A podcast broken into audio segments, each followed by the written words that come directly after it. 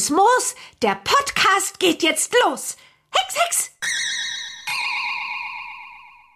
Hallöchen, liebe Zuhörerinnen und Zuhörer, zu einer neuen Ausgabe des offiziellen Bibi Blocksberg Podcasts Bibi Blocksberg und die Generation Kassettenkinder mit Stefan. Hallo.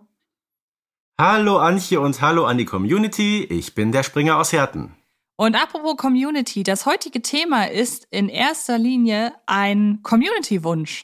Denn äh, wir können damit natürlich auch etwas anfangen, aber uns war gar nicht so bewusst, dass da doch so eine große Nachfrage existiert. Denn es geht heute um die Baby Blocksberg Realfilme. Genau, und deshalb ganz großen Dank an euch da draußen. Das ist vor allem den Leuten zu verdanken, die ähm, insbesondere nach der Folge mit Sidonie, die wir ja als ehemalige Bibi Blocksberg Darstellerin in einem schönen Interview-Podcast hatten, auf uns zugekommen sind und meinten, hey, mach doch auch mal was über die Filme. Und dann haben wir gedacht, dann machen wir auch mal was über die Filme.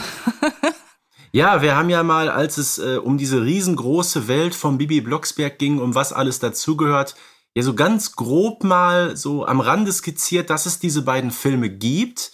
Aber so ausführlich drüber gesprochen haben wir bisher noch nicht, das ist richtig. Genau, und äh, wir haben im Vorfeld uns so ein paar Kommentare durchgelesen, was denn die Leute so mit Bibi mit dem Bibi-Film insbesondere verbinden. Und da würde ich mal so zwischendurch immer mal wieder was einstreuen, weil wir gleich als erstes darüber sprechen werden, wie wir denn als erstes mit den Filmen in Verbindung gekommen sind, möchte ich einen Kommentar dazu direkt hervorheben, nämlich den Film habe ich mit sieben Jahren im Kino geguckt. Heute mit 27 immer noch ein Bibi Blocksberg-Fan.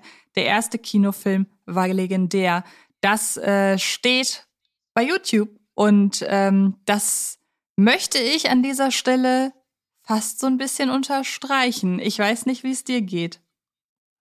Ja, ich habe es ja im Interview mit Sidonie auch schon gesagt, ich habe den Film damals nicht im Kino gesehen, weil er nämlich genau in meine kleine äh, Phase der Bibi Blocksberg Auszeit gefallen ist. Ich glaube, so zwei Jahre später habe ich den dann gesehen, ja. Und ich weiß leider nicht mehr, ob ich den Film im Kino gesehen habe. Ich kann mich einfach nicht mehr dran erinnern. Ähm, interessant ist aber, dass ich ihn so oft gesehen haben muss, das habe ich ja auch in der äh, Sidonie-Interview-Folge gesagt, dass ich mich noch an so gut wie alles erinnern kann und fast mitsprechen kann. Also nicht so krass wie bei vielen Bibi Blocksberg-Folgen, insbesondere bei den älteren, aber doch so, dass mir das alles wahnsinnig bekannt vorkommt. Das ist aber nur beim ersten Film so, beim zweiten nicht mehr, den ich nicht so häufig gesehen habe. Ähm, aber interessanterweise ja, ist das auch ein, allein dadurch, wie präsent die Erinnerungen heute noch sind, ist es zwangsläufig ein wichtiger Teil meiner Kindheit. Okay, ähm, Kindheit bei mir natürlich nicht, weil als der Film rauskam, war ich schon 19 Jahre alt. Äh, so gesehen hat er mehr so zu der, zu, zu meiner reiferen Phase der Bibi Blocksberg-Zeit gehört, ja. Wahrscheinlich hätte man dich als äh, 19-jährigen Jungen äh, damals schief angeguckt und sich gefragt, wo ist denn sein, sein Neffe oder sein kleiner Bruder? Warum sitzt er denn da alleine im Kino? Ach ja, so ungefähr ging's mir ja auch. Also im ich habe mir ja mit einer guten Freundin vor, wann war das, vor drei Jahren den Benjamin Blümchen-Film angesehen, den äh, Animationsfilm. Auch da waren wir in unserer Altersklasse so ziemlich die einzigen Leute in diesem Kino, ja. Ja, das kann ich mir vorstellen. Interessanterweise ist seitdem ich den Bibi Blocksberg-Film zum ersten Mal gesehen habe, aus mir ja eine Filmjournalistin geworden. Hm. Das heißt, ähm, auf die Frage, wie sich unser Blick auf die Filme von damals zu heute verändert hat, könnte ich jetzt äh, ein Essay schreiben. Denn ähm, mit heutigen Augen und etwas kritischeren Augen würde ich den Film natürlich ein bisschen anders sehen. Aber natürlich umgibt vor allem den ersten Bibi Blocksberg-Film eine riesengroße Nostalgie-Verklärungswolke. Und ja, der ist ja auch schon 20 Jahre alt, ne? Das müssen wir uns mal ins Gedächtnis rufen. Ja, und das, deshalb, deswegen möchte ich das direkt so ein bisschen relativieren als äh, bekennende Hasserin von Nostalgie. Ähm, denn die Erinnerung an den Film damals, die nehmen einen, die, die nehmen nun mal einen gewichtigen Teil der heutigen Wahrnehmung auch ein. Und was du gerade gesagt hast, gerade was den technischen Standard angeht und gerade was deutsche Filmproduktion angeht, da hat sich einfach in den letzten Jahren, Schrägstrich sogar Jahrzehnten, wahnsinnig viel getan. Also wenn du zum Beispiel mal den ersten Toy Story Film, um mal direkt ins Animationsfilmgenre einzusteigen, mit dem vierten Toy Story Film vergleichst, da glaubst du nicht, dass das ein und dasselbe Produktionsstudio mit teilweise denselben Leuten hinter den Kulissen ist. Und mhm. ähm, deshalb muss man den ersten und auch den zweiten P. Blocksberg Film klar als äh, auch Objekt oder Projekt ihrer Zeit sehen, finde ich. Äh, du findest ja, was die Produktion betrifft, auch schon sehr, sehr deutliche Unterschiede zwischen den beiden Filmen, obwohl sie nur zwei Jahre auseinander liegen. Das stimmt. Äh, und vor allen Dingen den zweiten Film umgibt sehr, sehr stark die Zeit, in der er erschienen ist, was, dies, was die Vermarktung angeht. Das wäre mhm. mir damals natürlich überhaupt nicht aufgefallen. Aber der zweite Bibi Blocksberg-Film ist ja so extrem beeinflusst worden von einer gewissen anderen großen Filmreihe, sowohl was das Design des Plakats als auch ganz stark den Score angeht. Da werden schon sehr große Harry Potter Vibes getriggert, mhm. nicht wahr? ja, ich bin jetzt nicht so der ganz große Harry Potter äh, Fan, aber das ist sogar mir aufgefallen, ja. Ja, und an dieser Stelle, also der Score zu Bibi Blocksberg, da wurde wirklich, ich glaube, ich kann mir schon vorstellen, dass man da im Nachhinein auch die rechte Abteilung bemühen musste, um zu hinterfragen, können wir das noch als eigenen Score durchgehen lassen oder ist das zu sehr abgekupfert von John Williams äh, berühmt berüchtigtem Harry Potter Theme? Hm, aber gut, ja, es passt. ist manchmal ein sehr schmaler Grad, ne? aber es hat zum Film auf jeden Fall gepasst. Wollte ja. ich gerade sagen. Also ich äh, glaube, wenn wir jetzt hier anfangen, die Bibi Blocksberg-Filme mit Harry Potter insgesamt zu vergleichen, ich glaube, da kommen wir nicht weiter. Das sind völlig unterschiedliche Produktionskategorien mit völlig unterschiedlichen Budgets und auch äh, unterschiedlichen Gruppen, die da natürlich angesprochen werden sollen. Aber natürlich gibt's Überschneidungen. Natürlich ist es beides eine Welt, in der ähm, magische Wesen leben und insbesondere finde ich in der im zweiten Film wird das noch mal ein bisschen deutlicher, wo ja eine ganz eigene Welt tatsächlich noch mal etabliert wird, während im ersten Bibi Blocksberg Film sich die Ereignisse ja vor allem in der Realwelt abspielen und dass man da auf auch wirklich ja einen Erfolgszug aufspringen möchte. Ich find's ich find's nachvollziehbar. Ich find's eher niedlich im heutigen, in der heutigen Betrachtungsweise, als dass es mich in irgendeiner Form stört. Und außerdem der Erfolg gibt einem recht, denn zumindest äh, zum ersten Film wissen wir, das war ja 2002 der erfolgreichste deutschsprachige Film. Und ich kann es total nachvollziehen im Anbetracht dessen, ja. was da für eine Marke hintersteht. Ist natürlich sehr spannend im Nachgang zu sehen, dass der Benjamin Blümchen-Film nicht mehr so erfolgreich war jetzt vor ein paar Jahren. Ähm, aber zum Beispiel die aktuellen Bibi und Tina Filme sind ja auch ein Riesenrenner. Die, ja. die sich ja aber, würde ich fast behaupten, mittlerweile längst zur eigenen Marke hochgearbeitet haben. Also ich glaube kaum, dass da noch ausschließlich Bibi und Tina Fans reingehen, die die Hörspiele kennen. Ähm, da hat Detlef Buck das ja geschafft, so eine ganz eigene Welt zu kreieren. Ja, die Filme unterscheiden sich ja auch ein bisschen von den Hörspielen, muss man ja sagen. Eben. Den kurzen Schlenker zu Bibi und Tina würde ich sagen, machen wir am Ende, denn jetzt soll es ja erstmal mhm. zu den äh, um die Bibi Blocksberg Filme gehen. Jetzt habe ich schon gesagt, ich äh, sehe das natürlich heutzutage mit ein bisschen anderen Augen als damals. Aber wie ist denn das bei dir? Ich erinnere mich, äh, wir nehmen jetzt Ende September auf und du hast gestern, einen Tag vor der Aufnahme, noch mal ein Bild in unsere WhatsApp-Gruppe geteilt, ähm, dass du dir gerade den ersten Film anguckst. Und wie war ja. das jetzt für dich? Und vor allen Dingen, wie lange im davor, also vorgestern, wie lange ist es her, dass du den die letzten Filme, dass du die Filme da das letzte Mal gesehen hast? Ich glaube, ziemlich genau zwei Jahre müsste das her sein, ja. Guckst du die öfter mal? Äh, ja, also es gehört, also zumindest den ersten Film habe ich ein bisschen häufiger gesehen, aber frag mich jetzt nicht, wie oft. Äh, es gibt mit Sicherheit äh, Filme, die ich öfter gesehen habe, so, so Klassiker auch aus meiner Jugendzeit. Äh, sind wir unter anderem Bud Spencer Filme, die ich 30, 40, 50 Mal gesehen habe.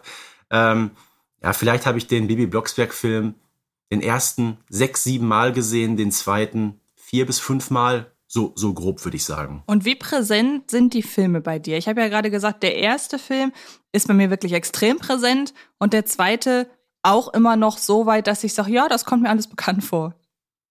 Ja, doch, beide schon sehr präsent. Äh, es liegt ja auch, wie gesagt, daran, ich habe beide Filme ja auch erst als Erwachsener gesehen.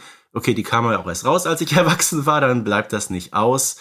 Aber äh, es ist jetzt nicht so, dass ich da denke, oh ja, das ist eine Kindheitserinnerung und ich kann die Szene äh, mitsprechen, seit ich sieben Jahre alt bin oder wie bei den Hörspielen früher.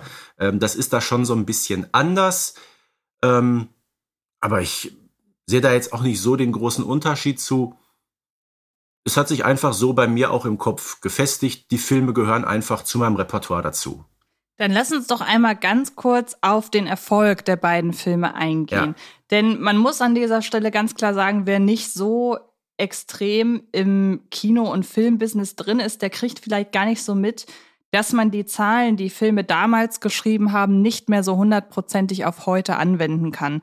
Das liegt einfach daran, dass äh, immer weniger Leute ins Kino gehen mhm. und ähm, deshalb, was damals richtig erfolgreich war mit, keine Ahnung, 5000, äh, 5 Millionen Zuschauern ähm, und damals vielleicht irgendwie auf Platz 20 der Jahrescharts war, 5 Millionen Zuschauer wären heute definitiv in den Top 3 mhm. der Jahrescharts. Ja, heute ist ja auch viel Streaming, das gab es ja vor 20 Jahren noch gar nicht. Genau, aber mit 2,2 Millionen Zuschauerinnen und Zuschauern war Bibi Blocksberg in seinem Jahrgang auf, äh, im Jahrgang 2002 immerhin auf Platz 15 der Gesamtkinocharts in Deutschland.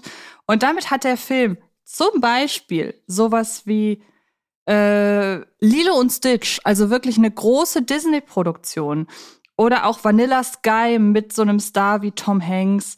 Oder auch äh, die sehr als sehr erfolgreich wahrgenommene Doku Bowling for Columbine hinter sich gelassen.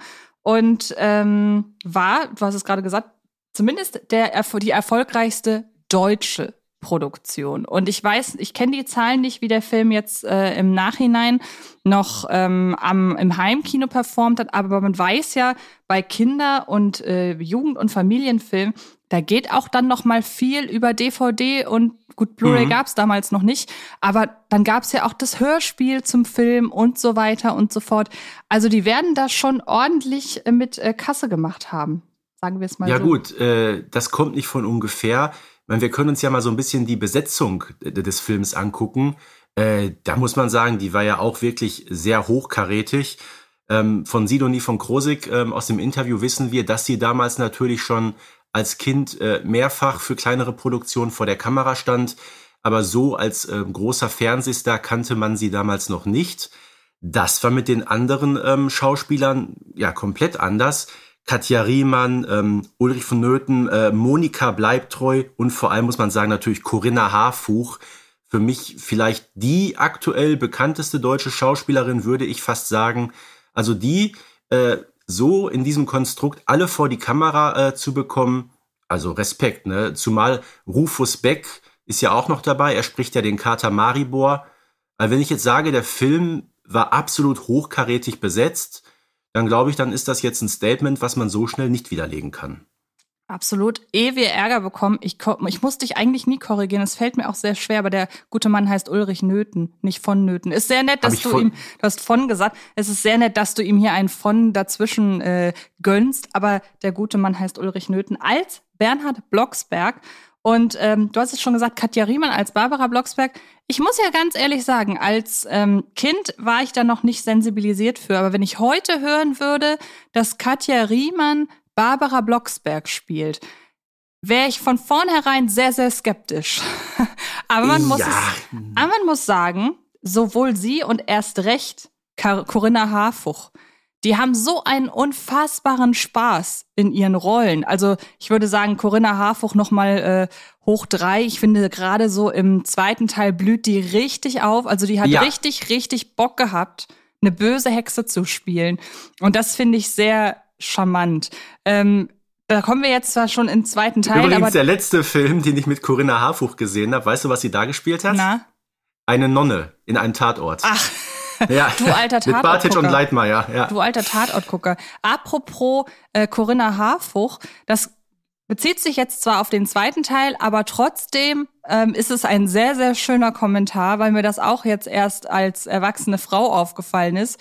Ebenfalls von YouTube, da schreibt nämlich eine Person, wie kann man in Stöckelschuhen auf Pflastersteinen tanzen? Das hätte doch kein, das hätte doch nicht mal, hätte doch keine mal bei den Topmodels geschafft. Magie, das muss Magie sein. Und wenn ja, man natürlich. Corinna Harfuch wirklich da über die Pflastersteine tanzen sieht, ja, ich kann total verstehen, dass man das direkt mit Magie assoziiert, denn das würde nicht mal ich schaffen und ich suche meine Stöckelschuhe eigentlich danach aus, dass ich da ungefähr 100 Meter mit sprinten könnte, wenn ich es müsste.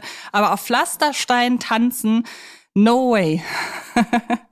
Ja gut, also mit Stöckelschuhen tanzen könnte ich auch nicht, aber das wollen wir jetzt nicht weiter vertiefen. Aber ich sag mal, ganz ehrlich, äh, Corinna Harfuch, ähm, ich kenne eine ganze Menge Filme ähm, mit ihr. Das ist, finde ich, wirklich einer ihrer stärksten Auftritte. Pflichtest du mir dabei? Ja, vor allen Dingen mag ich es halt, wenn man merkt, dass Schauspielerinnen und Schauspieler, so doof das klingt, aus ihren Komfortzonen kommen. Das hat mhm. immer was, hat immer was Sympathisches.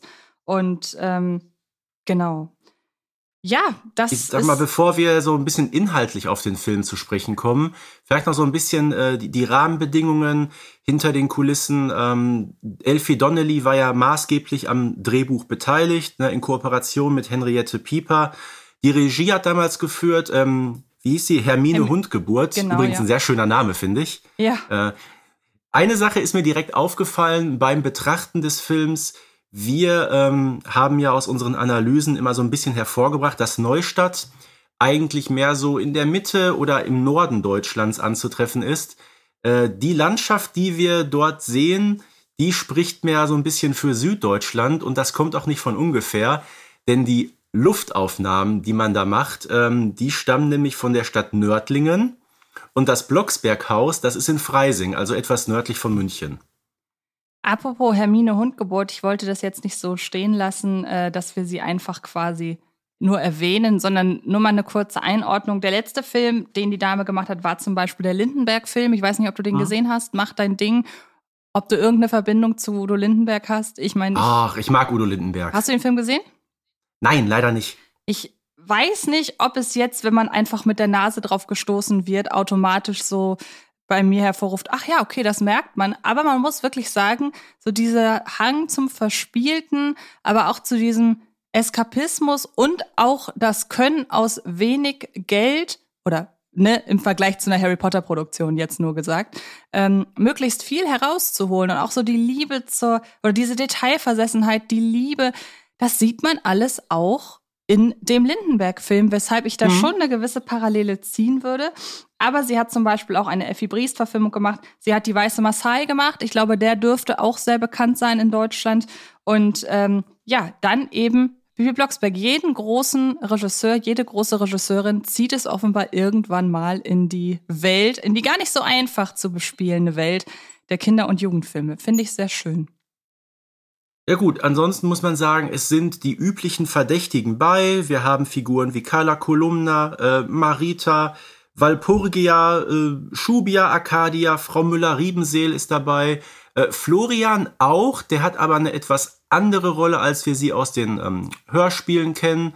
Äh, steckt ja auch ein bisschen im familiären Konflikt drin. Ähm, und was natürlich auch anders ist, wir wissen, dass die Blocksbergs in Folge 21 ein neues Haus in Gersthof bauen. Hier bewohnen die Blocksbergs eine etwas ältere Villa. Genau, die aber auch sehr schön ist und die im zweiten Teil renoviert wird, weil sie eben. Ne, hat, hat sehr viel Charme, ne? Genau. Passt ähm, noch mehr zu Blocksbergs irgendwie, oder? Ja, finde ich auch, auf jeden Fall ist es halt ein Hexenhaus. Mhm. Und was ich sehr schön finde, ich weiß nicht, wollen wir direkt zum Inhalt kommen oder? Ja, vor allen Dingen deshalb, weil ich gerade ein bisschen grinsen muss, denn ich bin gerade auf der Seite IMDb, auf der ja mhm. online sämtliche Informationen zu allen Filmen dieser Welt gespeichert werden. Und da gibt es zur Inhaltsbeschreibung exakt einen Satz. Und dieser Satz lautet, eine böse Hexe versucht, einer jungen und lieben Hexe eine Kristallkugel abzujagen. Und damit ist es ja wirklich Super. eigentlich umschrieben. Wenn man ganz ehrlich ist, das ist es. That's it. Mehr braucht man eigentlich gar nicht. okay, in dem Sinne, vielen Dank fürs Hören. Euer Springer aus Herten. Genau. So. Aber klasse, oder? Wie man das in einem Satz so zusammen um Ja, Gottes aber man Willen. muss ja ganz ehrlich sagen, ja, natürlich ist das der Hauptplot. Wir haben ja. noch sehr interessante Nebenplots, die hätte ich auch tatsächlich so als erwachsene Person gerne weiter verfolgt gesehen. Die ganze Sache mit Florian und seinem Vater. Ähm, wobei man sagen muss, dafür, dass das ja so gar nichts mit dem Hauptplot zu tun hat, ist es schon ein recht ausführlicher Nebenhandlungsstrang. Und ich mag die Interaktion mhm. zwischen Bibi und Flori hier in dieser ganzen Angelegenheit sehr, sehr gerne. Es hat was sehr Warmherziges und sehr Freundliches und finde ich schön. Das ist eine sehr schöne Nebenhandlung, die sich auch so konsequent durch den ganzen Film durchzieht. Also ich finde es absolut in Ordnung. Es hat mit äh, dem, was wir aus den Hörspielen kennen, natürlich wenig bis gar nichts zu tun, weil Florians Eltern kennen wir ja sowieso nicht. Ähm, aber es ist okay. Äh, wir haben diesen Haupthandlungsstrang mit, wie gesagt, die böse Hexe will der anderen die Kugel wegnehmen und auf der anderen dann diesen eher, eher weltlichen äh, familiären Konflikt. Ist okay. Genau, und dass es im zweiten Teil auch nicht mehr aufgegriffen wird, ist ja nicht nötig. Zum einen ähm, ist er abgeschlossen und zum anderen spielt ja der zweite Teil so gesehen auch in einer anderen mhm. Welt, in Anführungsstrichen. Von daher. Richtig. Feine Sache, das so abzuschließen. Mhm. Und um auf diese wunderschöne Analyse auf IMDb äh, zu sprechen zu kommen, Bibi bekommt ja diese Kristallkugel aus einem ganz bestimmten Grund. Äh, sie wird ja erst einmal vom Neustädter Bürgermeister, der leider selber nicht auftaucht, sondern Carla Kolumna muss das machen, geehrt und zwar für die Rettung von Kindern aus einem brennenden Haus. Und das ist eine wunderschöne Anspielung natürlich auf die Folge 1, Hexen gibt es doch. Ähm, das bleibt auch der Hexengemeinschaft nicht verborgen. Und für dieses tolle Engagement bekommt Bibi dann ihre erste Kristallkugel, die man eigentlich erst mit 15 bekommt. Und jetzt kommt der ganz große Hammer. Bibi ist in diesem Film wie alt? Oh. Hast du aufgepasst? Ja. Ist sie schon 14? Nein, sie der Hammer ist, sie ist noch zwölf. Ach, weil, okay. Weil Purgia fragt sie nämlich, wie alt bist du? Und Bibi sagt zwölf, drei Viertel. Stimmt, ja, genau. Ne? Übrigens, Gleis 9 drei Viertel. Die Sache mit dem Dreiviertel, wer weiß, was es mhm. mit den drei Vierteln auf sich hat. Ähm, ja. Ja, genau. Und dann kriegt sie die Hexenkugel. Generell eine Sache, wo ich auch sagen muss, schön, dass man sich das irgendwie für den Film so zurechtgedacht hat, weil man muss ja ganz klar sagen, die Tatsache, dass Bibi Blocksberg in den Hörspielen keine Hexenkugel hat, sorgt ja schon hin und wieder für die ein oder andere schöne Szene und das passt auch soweit. Ähm, und 15 ist ja sowieso so ein magisches Alter, da kriegt man ja auch, wie man weiß, einen, einen neuen Hexenbesen zum mhm. Beispiel. Das passt, das passt. Genau, und dass man. Und auch, dass Bibi äh, zwölf Jahre alt ist, wenn das wirklich unmittelbar nach der Rettung äh, der Kinder aus dem Hochhaus Stimmt. da dann passt das wunderbar. Ja, total, ne? hast völlig der recht. Der Geburtstag ist ja erst später. Genau, du hast völlig recht. Und ähm, wie gesagt, dieses Ex, dieser, ich sag's mal, dieses Exklusive für den Film, dass sie da eben verfrüht eine Hexenkugel bekommt, das ist gut, dass man es halt in diesem Rahmen gemacht hat, denn wenn man daraus eine Hörspielfolge gemacht hätte, dann hätte man ja, wenn man sagt, man macht es einmalig für die Folge, dann gäbe es ja immer wieder das Problem, wenn es dann in darauffolgenden Episoden heißen würde, ey, sie hat noch keine Hexenkugel. Also deshalb finde ich sehr schön die Idee und daraus entspinnt sich ja auch ein wirklich sehr schöner Abenteuerplot.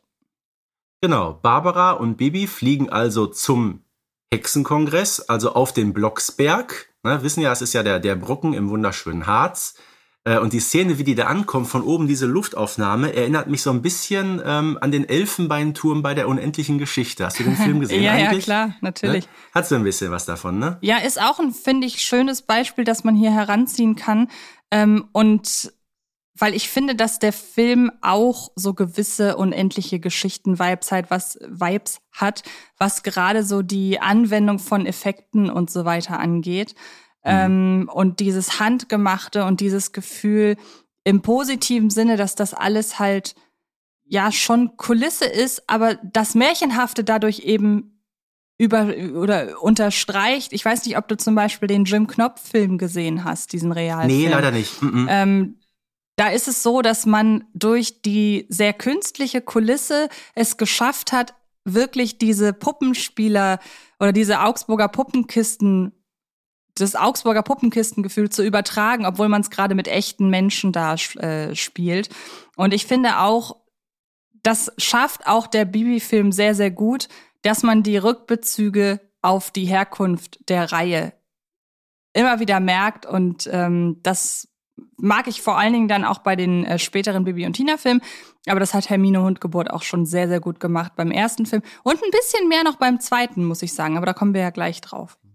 Und was der Film auch geschafft hat, nämlich eine sehr, sehr gute Gegenspielerin einzubauen, die wir ja aus den Hörspielen nicht kennen, da taucht sie nicht auf, nämlich Rabia von Katzenstein. Jetzt würde ich aus heutiger Perspektive sagen, diese Figur ist eindeutig das Vorbild für Malizia, denn die ja. Figur kam ja auch erst später. Ne? Genau, und es gibt ja auch äh, die Folge Die vertauschte Hexenkugel, in der Malizia mhm. nicht unbeteiligt daran ist, dass es eben diese Verwechslung gibt. Und dieses Objekt der Begierde Hexenkugel ist auch da wieder Thema. Also ich würde auch sagen, ähm, Rabia, Malizia, da gibt es Überschneidungen. da gibt's ganz große Überschneidungen und äh, auch das äh, Malizia, genau wie Rabia, dem Blocksbergs ja generell nichts gönnt. Und das ist ja genau der Aufhänger für dieses große Problem in äh, diesem Film. ich will immer sagen in dieser Folge, ne? weil mhm. wir sind die Generation Kassettenkinder. Äh, und wer weiß, vielleicht hätte ich mir den Film damals sogar auf VHS gekauft. Klammer zu. Ich habe übrigens noch einen Videorekorder, möchte ich an dieser Stelle nur mal ganz äh, explizit erwähnen. Den habe ich auch. Er steht im Keller, aber ich habe ihn auch. Wer weiß, wofür man es irgendwann noch mal mhm. braucht. Mhm. Ähm, du hast es gerade schon erwähnt, dieser, dieser Bezug auf die Folge 1 mit den geretteten Kindern, der ist natürlich da. Ähm, und trotzdem, oder auch das mit dem Alter, dass man sich da natürlich an dem orientiert, was die Hörspiele ähm, da vorgeben. Aber zum Beispiel beim Haus ist das ja schon ein bisschen anders, also was die, was die Wohnverhältnisse angeht. Trotzdem muss ich sagen, insgesamt finde ich die Filmwelt und die Hörspielwelt, das passt. Also man hat, man, man kann natürlich nicht alles übertragen und ich finde es auch ehrlich gesagt gut, dass man Bibi Blocksberg nicht in so einem Hochhauskomplex äh, hat äh, wohnen lassen im Film, weil man ja auch das visuelle Medium einfach so ein bisschen auskosten will, gerade wenn es dann auf die Leinwand geht. Ähm, aber sonst im Großen und Ganzen, was sagst du? Neustadt, wie es hier dargestellt wird? Äh, ich ich finde es okay. Ich sag mal, von Neustadt an sich sehen wir recht wenig. Wir sehen ja das Blocksberghaus, was ja so ein bisschen ländlich abgelegen liegt, äh, fast in so einem kleinen Waldgebiet, könnte man sagen. Und natürlich äh, dieses Bürogebäude, wo Bernhard arbeitet. Und das hat ja eine ganz zentrale Rolle in diesem Film.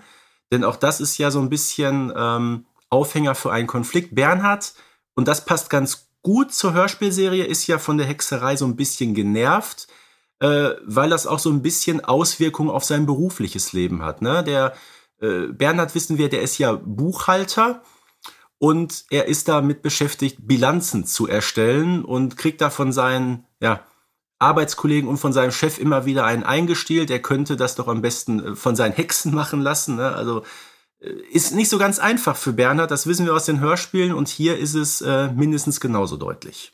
Ja, was ich interessant finde, ist, wie düster die ganze Hexenwelt hier doch dargestellt wird. Also gerade zum Ende hin das Gruselmoor, das fand so in den Hörspielen bis dato nicht statt, findet es auch bis heute nicht, muss man ja sagen. Mhm. Ähm, und ich erinnere mich, ähm, als ich vor kurzem den zweiten Teil mal äh, extra als Vorbereitung auf den Podcast wieder geguckt habe, war das an einem Nachmittag, an dem ich mir so dachte, ich möchte jetzt irgendwas total harmloses gucken und ähm, so dieses, ich, ich nenne es immer ein, eine filmische Kuscheldecke, Decke, das möchte ich jetzt sehen. Und dann fängt der Film mit Rabia im Gruselmoor mehr oder weniger an und ich habe dann erstmal ausgemacht, weil selbst das war mir ein bisschen zu, zu düster an dem Tag. Ähm, das ist ja schon, ich meine, sie kommt recht schnell wieder raus aus dem Gruselmoor in Teil 2, um da schon so ein bisschen vorwegzugreifen. Aber diese ganze Hexengemeinschaft und äh, auch wie Walpurgia lebt und so weiter, ja, das ist düsterer, als ich es mir anhand der äh, Hörspiele ausgemalt habe bisher.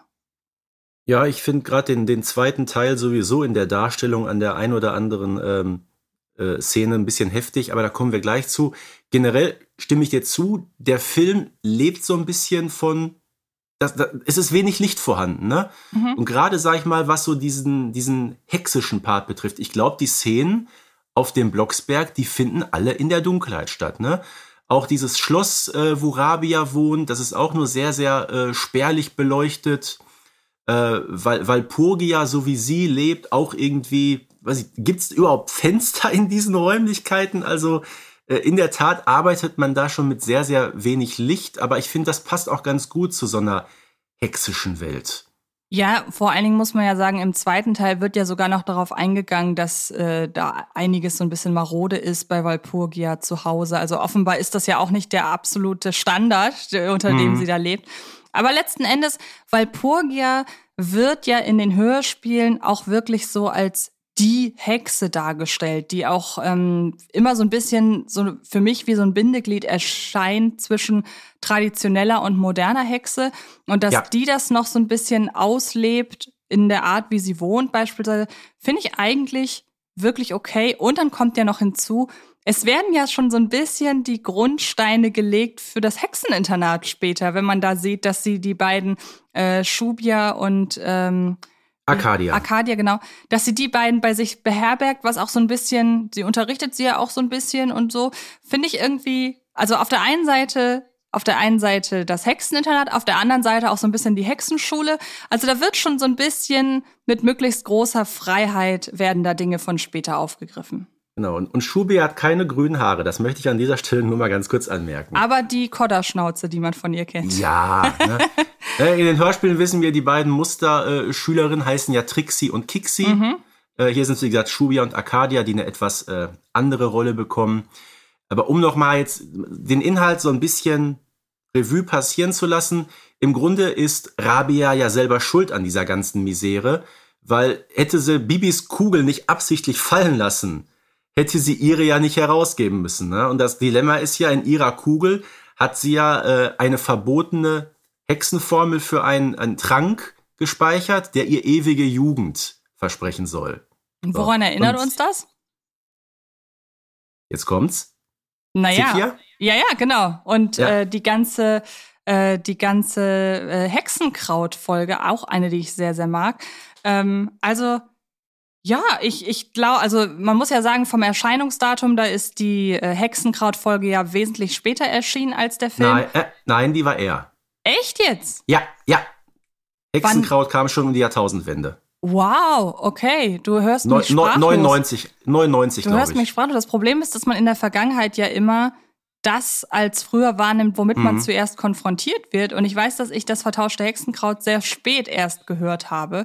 Mhm. Ähm, das ist ja interessant. Gut. Mhm. Aber jetzt bin ich raus. Stefan, rede weiter. Ich mach einfach mal, ich mach einfach mal weiter. Natürlich möchte Rabia auf alle Fälle an ihre Hexkugel wieder zu, äh, herankommen. Ähm, und sie macht den Blocksbergs das Leben zur Hölle, indem sie nämlich äh, sich in das Büro von Bernhard schleicht und die mühevoll zusammengestellten Bilanzen derart sabotiert, dass da Differenzen in Millionenhöhe entstehen. So, und Bernhard dadurch massive berufliche Probleme bekommt und Barbara und Bibi deshalb sogar bereit sind, der Hexerei abzuschwören. Und das ja, ist Wir wirklich, kennen das äh, mit der Folge 55, Mamis Geburtstag. Auch da sagt Barbara ja, sie macht es nicht wirklich, ne, aber der Plot ist erst einmal, Barbara verzichtet auf ihre Hexkraft. So, und das hat man hier in einer deutlich krasseren Darstellung wieder aufgenommen. Ja, und ich finde es total tragisch. Also alles, was um Bernhard herum in dieser Folge stattfindet, das ist mit einer sehr großen Ernsthaftigkeit inszeniert. Mhm. Und ja, der arme Mann, ne? Ja, und ähm, auch dann wirklich diese Aufopferungsbereitschaft von äh, Mutter und Tochter finde ich wirklich sehr schön hier dargestellt. Ähm, nun brauchen wir gar nicht groß noch herunterbeten, wie es dann ausgeht. Also wir können uns vorstellen, bei einem Kinderfilm rund um Bibi Blocksberg am Ende geht alles gut aus. Und wie ich es ja schon vorweggenommen habe, Rabia kommt ins Gruselmoor. Für fünf Jahre wird sie dorthin mhm. verbannt, zusammen mit ihrem armen Kater, der für nix irgendwas kann. Ähm, Übrigens, nun, Maribor ist auch ein schöner Name. Ja, ne? stimmt. Weißt ähm, du, was Maribor ist? Nein. Maribor ist die zweitgrößte Stadt in Slowenien. Ach so, ich dachte jetzt, das ist die No-Name-Variante von Haribo. Aber okay, ist oh, es nicht. Ist Schenkelklopfer.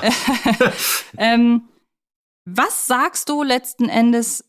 Was hat der, ja, wobei, das müsste eigentlich ich beantworten können, eher, ja. weil du den Film älter, äh, schon als ältere Person gesehen hast. Ich weiß nämlich, dass ich Baby Blocksberg damals aufregend fand. Nicht gruselig, dafür ist das hier wirklich wie bei einem äh, Kinderfilm auch für Jüngere sehr gut gehalten, dass auf jede Szene der Anspannung, Re Anspannung relativ schnell eine Szene der Entspannung erfolgt. Das ist ja was, wo man auch immer so ein bisschen dran festmachen kann, wie lang sind die Phasen der Anspannung für Kinder. Und je kürzer die Phasen sind, desto jünger ist eigentlich das Alter, womit man die oder desto jünger ist das, ist das Alter der Kinder, mit denen man diesen Film gucken kann. Das ist ja. hier wirklich gut gemacht. Ähm, trotzdem ist es immer noch spannend genug, dass es mich auch als sehr junge Antje äh, dann doch ein wenig gegruselt hat. Heute sehe ich das natürlich aus einer etwas anderen Perspektive. Ich sehe, dass es sehr zweckdienlich ist, wie es inszeniert ist. Mich selber, bei mir treibt es den Puls jetzt nicht mehr unbedingt in die Höhe, das machen andere Filme, aber ich kann die Filme sehr gut oder gerade den ersten Bill Blocksberg-Film wirklich sehr gut zur Entspannung und zum Schwelgen in Erinnerung einfach schauen und mache das auch hin und wieder äh, ich glaube, ich habe den, also ich habe es ja schon gesagt, ich muss ihn so oft gesehen haben, dass ich ihn fast mitsprechen kann. Daher. Ja, ich finde ja auch diese, diese Musical-Elemente, ne, die finde ich ja richtig gut. Ne? Sowohl was, was jetzt Bibi und die Junghexen betrifft, als natürlich auch Rabia. Äh, auch hier geht Corinna Harfuch in dieser Rolle unfassbar gut auf und das übrigens auch schon im ersten Teil. Stimmt, schon im ersten Teil, aber ich finde, so richtig äh, ihre Szene hat sie eigentlich im zweiten und deshalb nehmen wir Lass das. uns doch mal direkt zum zweiten Teil kommen, genau. Genau, Äh, denn da haben wir Rabias wiederkehrenden oder Rabias Schurkensong, Song einer wiederkehrenden Schurkin, so sollte man es am besten boah, ausdrücken. Schurkensong einer wiederkehrenden Schurkin, das muss ich mir merken. Genau. Und ähm, ich habe den heute noch mal gehört auf dem Weg hierher ins Studio. Und der macht schon richtig Bock. Das muss man Ja. wirklich sagen. Also Corinna Harfuch, wir haben sie eben gerade schon äh, hier äh, hervorgehoben, die geht so wahnsinnig auf in ihrer Schurkigkeit. Und das finde ich ganz, ganz toll. Das kommt auch durch den Song sehr hervor. Mhm. Man muss sagen, der Film ähm, ist ja zwei Jahre später auf den Markt gekommen, Bibi Blocksberg und das Geheimnis der blauen Eulen. Und äh, wir können ja jetzt schon mal sagen, der unterscheidet sich doch sehr, sehr deutlich vom ersten. Das, äh, natürlich, was aufgegriffen wird, ist das Ende des ersten Teils, nämlich Rabia. Das ist ja auch die erste Szene, die wir sehen, wie sie eben da in diesem Gruselmoor umherirrt. Aber ähm, sie schafft es nach einem Jahr der Verbannung, wir sind also ein Jahr weiter in der Handlung, sich aus diesem Gruselmoor zu befreien. Genau, und wo wir gerade ja vorhin Rabias Song so ein bisschen schon eingeläutet haben durch den Kommentar mit den Stöckelschuhen, möchte ich einen weiteren Kommentar vorlesen, der bei YouTube uns erreicht hat. Ganz kurz, großes Lob an den Kostümdesigner. Und Mhm. ähm, da muss man, das geht noch so ein bisschen in Richtung Ausstattung und so. Aber gerade bei Rabia fällt es ja ganz besonders auf, finde ich. Das ist schon ein perfektes ähm, Hexenschurken, Schurkinnen-Kostüm, das hier kreiert wird, wie für alle wirklich ein eigenes Design gefunden wurde. Das gefällt mir sehr, sehr gut. Erstmal das und vor allem Rabia ist ja auch sehr wandlungsfähig in dieser Folge. Sie verwandelt sich ja auch in mehrere äh, Charaktertypen. Ich weiß gar nicht, wie viele verschiedene Outfits die in diesem äh, Film trägt. Müsste ich nochmal nachgucken. Und alles durchaus glaubhaft. Also wenn ich da an ihre Rolle der französischen Journalistin denke, das ist schon, äh, das macht sehr viel Spaß, sich auch Corinna Harfuchs Wandel, Wandlungsfähigkeit anzusehen. Was aber am zweiten Teil besonders Spaß macht, ist, dass man hier ja einer neuen Welt mehr oder weniger beiwohnt, die ähm, wir eigentlich von woanders kennen.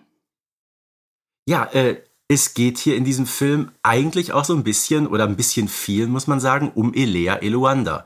Und wenn wir uns mal das Erscheinungsdatum angucken, 2004, das war genau die Zeit, in der damals die neue Hörspielserie auf den Markt kam. Ne? Hier diese sogenannte Backdoor-Pilotfolge ähm, mit Bibi, die war ja schon äh, erschienen, glaube ich, 2003. Genau, also sind wir so in dieser zeitlichen Abfolge, passt das ganz gut. Und äh, wir haben auch die Figuren hier, Tante Lissy, Elea Eluanda oder sagen wir mal Elea Mischnik heißt sie ja eigentlich. Und ähm, Quirin Bartels, dieser etwas schrullige Lehrer, ist auch mit von der Partie. Jetzt muss ich noch mal ganz kurz gucken, wie hieß noch mal die äh, Schauspielerin von äh, Elea? Genau, Ma Marie-Louise Stahl. Da sollte man nicht verwechseln übrigens mit Lina Larissa Strahl, die ja Bibi in den äh, Bibi und Tina Filmen gespielt hat. Da hast du recht. Und apropos verwechseln, das Lustige ist, dass ich den Darsteller von Quirin Bartels, Edgar Selge, dass ich bei dem so eine gewisse Attitüde wiedererkenne, die man später in einer anderen Kiddings-Verfilmung wiedererkannt hat. Ich muss nämlich sagen, hätte Michael Mertens Quirin Bartels gespielt, das wäre auch sehr, sehr passend Ja. gewesen. Ähm, Mhm. Michael Mertens als Erklärung, der spielt den Grafen in den äh, Detlef Book, Bibi und Tina Filmen in den ersten Vieren. Und ähm, da habe ich schon so von der ganzen Art zu spielen gewisse Parallelen erkannt. Ähm, und ich finde es immer generell schön, einfach so ganz äh, allgemein, wenn Dinge, die man sich bislang nur vorgestellt hat, dann plötzlich äh, real werden, so gesehen.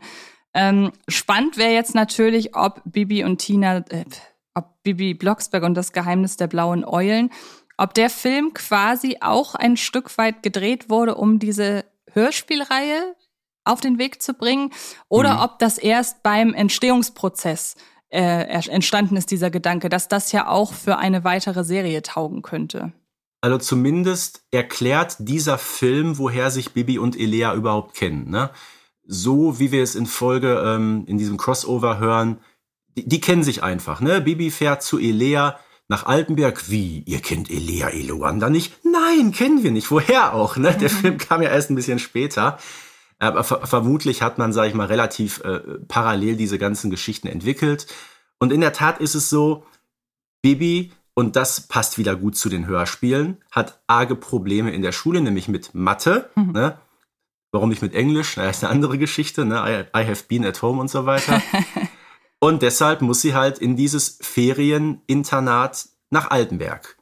Genau. Und was wir dann oder wem wir dann eben beiwohnen, ohne jetzt die Handlung allzu kleinteilig auseinanderzunehmen, ist wirklich die Entdeckung der Dritt, äh, nicht der dritten Welt, so heißt, so heißt der Laden, sondern ähm, von Eleas Welt. Wir haben halt schon im Titel die blauen Eulen, wo ich dann auch jetzt, muss ich gestehen, erst im Nachgang drauf gestoßen oder drüber gestolpert bin, dass man, wenn man sich im Vorfeld schon mit Elea Eluanda so ein bisschen beschäftigt hat, da ja sofort drauf gestoßen wird, worum es hier gehen wird.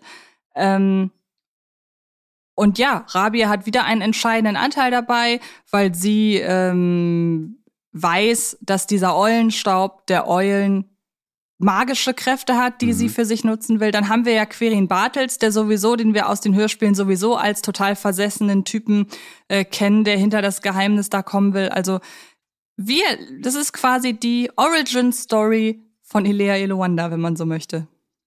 Äh, ja, und ich finde auch, der Film hat auch immer so eine deutliche Wandlung. Ich meine, es werden ja am Rande noch andere Themen behandelt. Ne? Bibi, die jetzt deutlich in der Pubertät ist und äh, aufmützig und rebellisch, insbesondere ihren Eltern gegenüber. Dann haben wir Arcadia, die in einen Typen verliebt ist, von dem aber sitzen gelassen wird. Also das sind so typische Teenager-Probleme, die hier auftauchen. Die haben wir so im ersten Film noch nicht. So, das ist das Erste. Das zweite ist, eigentlich geht es ja wirklich darum, dass Bibi äh, eben ihre schlechten Zensuren aufarbeiten soll, eben auf diesem Ferieninternat. Ähm, dort Elea trifft, währenddessen Rabia eben das Gruselmoor verlassen kann, was irgendwann rein zufällig von der Hexengemeinde dann auch mal bemerkt wird.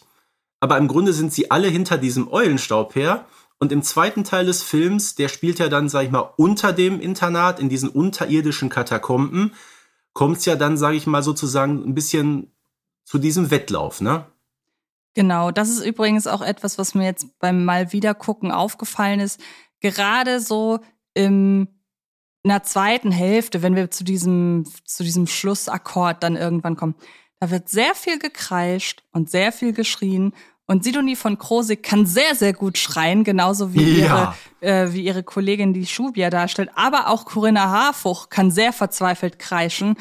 Und da muss ich sagen, das war mir dann teilweise ein bisschen zu hysterisch. Aber vielleicht liegt es auch einfach daran, dass ja ansonsten in deutschen Filmen gar nicht authentisch gekre gekreischt wird oder geschrien wird. Also da muss ist Sidonie von Krosig sehr, sehr aus sich rausgegangen. Und an dieser Stelle noch einmal ein ganz kurzer Kommentar aus der äh, Community, in der jemand schreibt, ich mochte Sidonie von Krosig sehr in der Rolle, war echt ein schöner Film.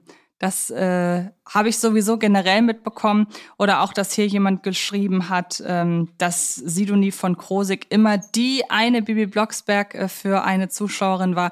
Das sind schon alles, also die hat sich ein Stück weit unsterblich gemacht in dieser Rolle. Äh, das muss man sagen. Es geht, wie gesagt, sehr laut zu hinterher. Aber weil es eben auch, man möchte fast sagen, unter Tage stattfindet, wieder das Element, was wir bereits aus dem ersten Film kennen. Es ist irgendwie sehr düster. Ne? Es wird mit unfassbar wenig Licht gearbeitet, bis eben zu der Szene, als Bibi und Elea in diesem Eulenraum das äh, Pentagramm zu, zusammenstellen und sich ja dann diese Tür öffnet. Und dann kommt eine Szene, wo ich sage, die ist mega ergreifend. Bibi und Elea wachen dann ja auf in so einer, man möchte fast sagen, irgendwo oben auf einem Berg sind die. Äh, eine Szene, die im Gegensatz dazu deutlich überbelichtet ist. Es strahlt ja alles äh, in hellem Weiß, viel Sonne. Ähm, Elea kann plötzlich laufen und sieht ihre Eltern gegenüberstehen. Wo ich übrigens auch eine gewisse Parallele zu einer Szene im ersten Harry Potter sehe, Mhm. Wenn äh, Harry im Spiegel seine Eltern sieht, die wieder, äh, die kurz wieder auftauchen, weil er sich das so sehnlichst wünscht. Aber du hast recht, das ist eine wahnsinnig schöne Szene. Und vor allen Dingen ist sie, finde ich deshalb so melancholisch, weil sie so den Reifeprozess von Elea abschließt. Und ähm, ich habe so das Gefühl, dass man mit der Elea Elewanda die Hörspiele geplant hat, die sie, oder es ist so, ähm, mhm. mit der sie halt am Ende dann die, die Folgen, die Serie bestückt haben.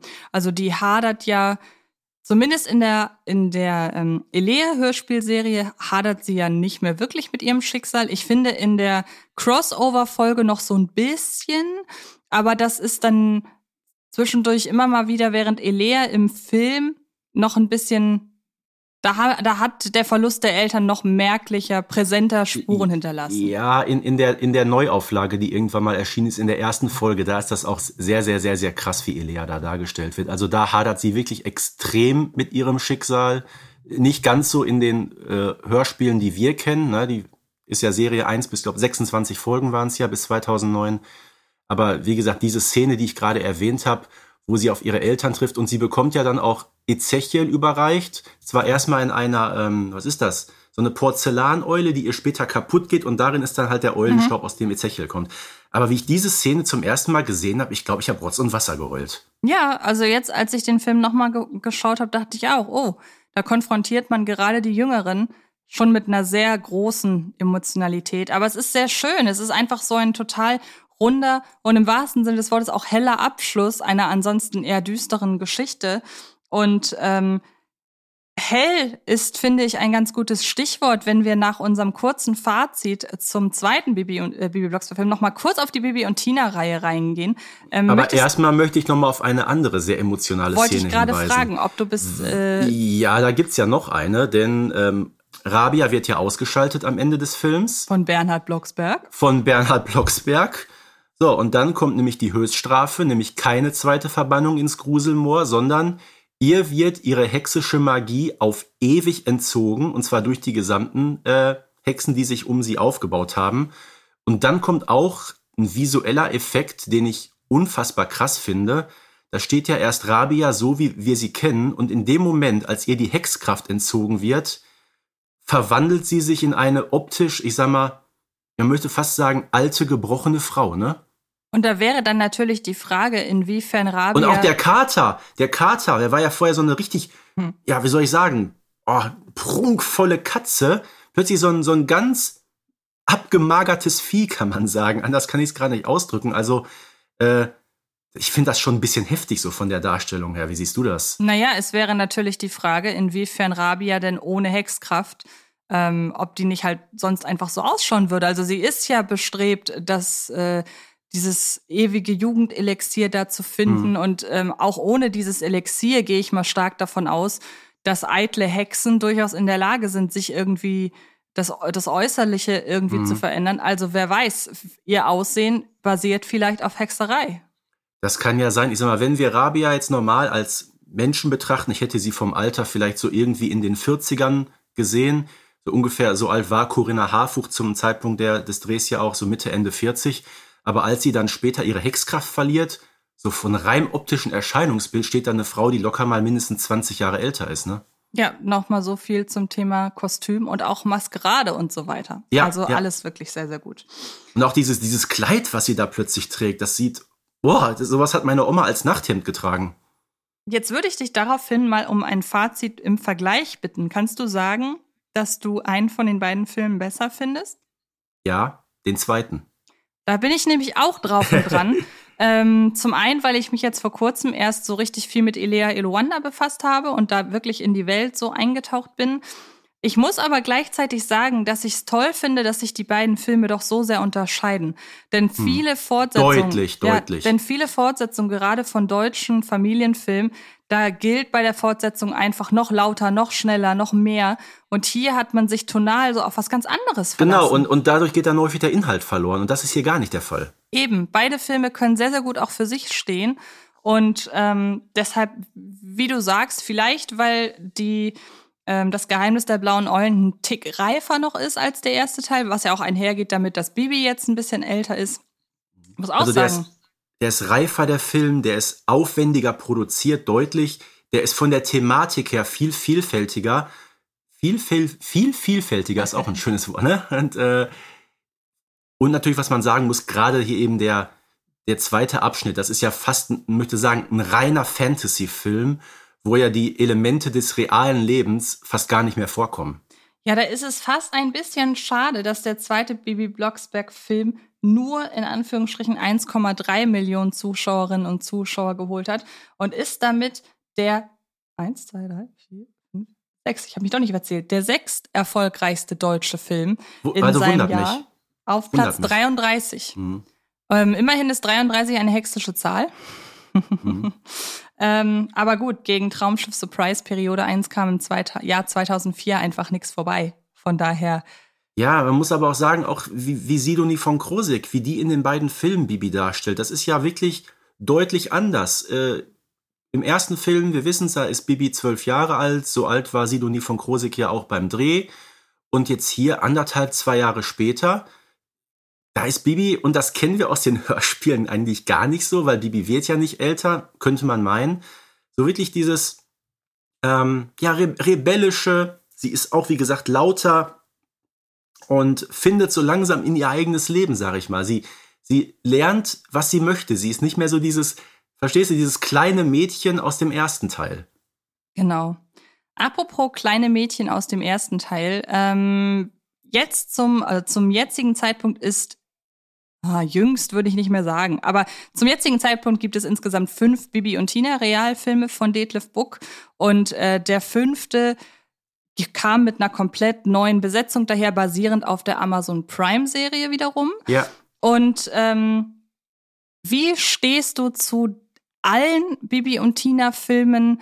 Und zwar unabhängig von der Besetzung, weil man muss ja sagen, hinter den Kulissen ist immer alles gleich geblieben. Das sind äh, Detlef Buck, der das inszeniert, und Bettine Burger-Ding, von ähm, die auch das Drehbuch mit ihm geschrieben hat.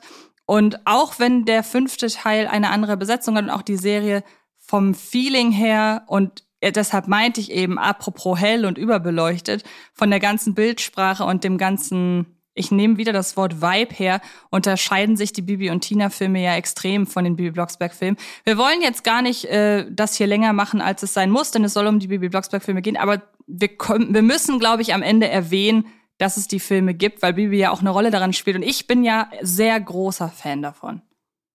Äh, kann ich dir nur beipflichten. Ich muss jetzt zu meiner Schande gestehen, den neuen Bibi und Tina-Film habe ich noch nicht gesehen.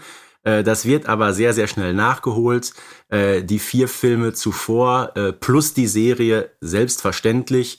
Und wie gesagt, auch mit unterschiedlichen Schauspielern besetzt. Ähm, Das ist nun mal im Zahn der Zeit. Meine Lieblingsfigur aus dem Bibi und Tina-Film ist übrigens der Hans Kackmann, äh, von Charlie Hübner gespielt, ist ja auch ein überragender Schauspieler. Charlie Hübner sowieso ein, ein Ja. riesengroßer, toller Schauspieler. Was ich halt mag, ist, dass Detlef Buck auf der einen Seite den Humor der frühen Bibi Blocksberg-Folgen sehr stark in seine Filme hat einfließen lassen, aber letzten Endes kreiert er ja spätestens mit dem zweiten Teil so, eine, so ein komplett eigenes Universum und ähm, dreht ja mit jedem Teil immer mehr frei. Und ähm, ich kann mir vorstellen, dass da gerade Leute, die nicht auch nicht so auf Meta-Humor und so weiter stehen und vielleicht auch gar nicht so in dem Kiddings-Kosmos drin sind, dass die davon erschlagen werden. Ist ja auch völlig fein. Aber ich liebe die Filme sehr und find's toll und deshalb seien die hier auch nochmal erwähnt einfach, dass man so unterschiedliche Ansätze finden kann für so unterschiedliche Filmprojekte, die ja eigentlich aufeinander aufbauen. Und das ist immer wieder faszinierend am Film generell. Finde ich super. Und ich glaube, das ist auch ein gutes Fazit. Ich glaube, wir haben jetzt die Filme, die beiden, sehr gut beleuchtet. Jetzt kommt aber noch die Fangfrage. Würdest du dir noch einen neuen Film, einen Realfilm von Bibi Blocksberg wünschen? Ja, einfach weil ich Bock habe zu sehen, wie es als nächstes gemacht wird. Ähm, und wir haben mal nachgefragt bei Kiddings, wie es denn ausschaut mit künftigen Projekten. Und bei Bibi und Tina hat man uns gesagt, da wird es wohl erstmal keinen weiteren Film geben. Und bei Bibi Blocksberg hat man sich angenehm vage gehalten. So viel sei an dieser Stelle verraten. Es wurde nichts angekündigt oder so, aber es wurde auch nichts äh, kategorisch ausgeschlossen. Also äh, noch äh, 20 Jahre später nochmal Corinna Harfuch als Rabia. aber, aber die Frage ist, wie soll sie dann zurückkehren, ne? Naja, vielleicht geht man auch den Weg wie bei irgendwas anderem, wo man komplett neu angefangen hat. Wer weiß. Hast du auch wieder. Wobei, ich hätte auch Lust auf eine neue böse Hexe oder einen anderen Gegenspieler. Weil ich glaube, äh, äh, das Thema Rabia ist auch so ein bisschen abgeschlossen. Ne? Ich sollte möchte man, sollte den- man nicht verheizen. Ich möchte endlich den Bürgermeister sehen, so viel sei gesagt. Mhm, okay, bin ich Okay. bei dir. Dann vielen, vielen Dank für diese wieder sehr schöne Folge. Ich habe direkt Bock, die Filme mir nochmal wieder anzugucken, insbesondere den zweiten. Und ähm, ja, dann, ihr merkt, wenn ihr da draußen Themenideen habt, hinterher damit. Wir sind sehr froh und dann wird daraus im besten Fall eine Podcast-Folge. Wir hören uns in der nächsten Folge und äh, bis dahin alles Gute. Bis bald. Jo, ich sag auch alles Gute und bis bald. Euer Springer aus Herten. Baby Blocksberg und die Generation Kassettenkinder ist eine Produktion von Rocket Beans Entertainment und wird präsentiert von Kiddings.